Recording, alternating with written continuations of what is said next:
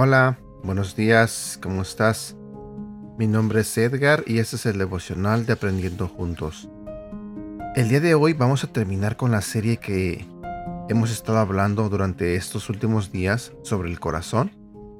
Y hoy hablaremos de un tema que se titula Un nuevo corazón.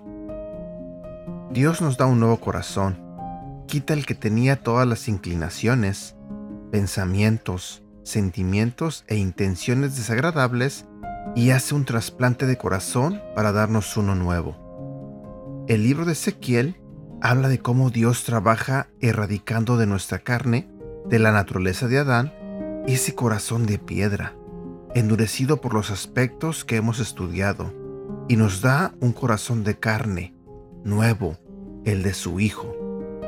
Nos quita ese corazón que nos llevaba a la muerte y nos da uno que nos traslada a la vida. Cuando veniste a Cristo, comenzó un deseo de conocerlo. Empezaste a tener inclinaciones que antes no tenías, porque antes no anhelabas eso de congregarse, eso de estar con otros que hablan de Dios, de escuchar su palabra. Eso no era parte de tu vida. Pero, ¿qué pasó? Que Dios quitó tu viejo corazón y puso uno completamente nuevo un corazón que ahora tiene otras inclinaciones, como dice en el libro de Jeremías, un corazón para que conozcan a Dios y se vuelvan a Él.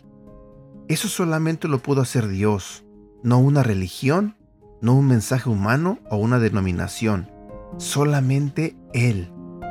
La Biblia explica que existe un pacto en el que Dios escribe en nuestros corazones y se declara nuestro Dios. La realidad del nuevo pacto no se inicia con una doctrina, se inició en una obra de gracia.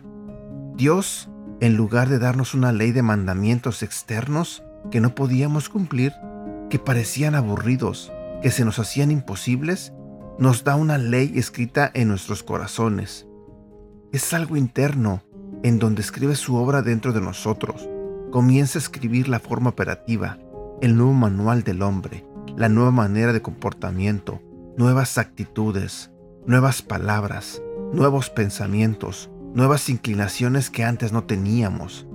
Pero es su obra, la obra del Padre Eterno, sobre nuestras vidas, una obra soberana que no proviene del hombre. En el Evangelio de Lucas le hacen una pregunta capciosa a Jesús acerca de la vida eterna, a lo cual responde, amarás a Dios con todo tu corazón, alma, fuerza y mente. Eso de amar a Dios con todo tu corazón no se puede hacer con un corazón de piedra, sino con uno nuevo y diseñado para eso, colocado en nosotros por su Espíritu que nos habita, apto para amar a Dios con todo lo que somos y como resultado vamos a amar a nuestro prójimo como nosotros mismos. Todo por la obra poderosa de un cirujano que puso en nosotros ese nuevo corazón. Versículo para recordar. Ezequiel capítulo 36, versículo 26. Yo les daré nueva vida, haré que cambien su manera de pensar. Entonces dejarán de ser tercos y testarudos, pues yo haré que sean leales y obedientes. Si me permites, también quiero compartir contigo este otro versículo que se encuentra en el libro de Jeremías, capítulo 24, versículo 7. Cambiaré su manera de ser y de pensar, para que me reconozca como su Dios y me obedezca en todo. Judá será mi pueblo, y yo seré su Dios. Y bueno, hemos llegado a la parte final de esta devocional y también a la parte final de esta serie. Espero que estos últimos devocionales que trataron sobre el tema del corazón te hayan servido, te hayan ayudado.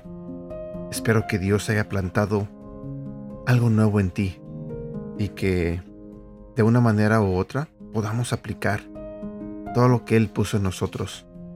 Así que te animo a intentar hacer un cambio, un cambio para bien. Y bueno, como siempre te he pedido, ayúdame a compartir este devocional. Deseo de todo corazón que tengas un bonito día y que Dios te bendiga. Cuídate.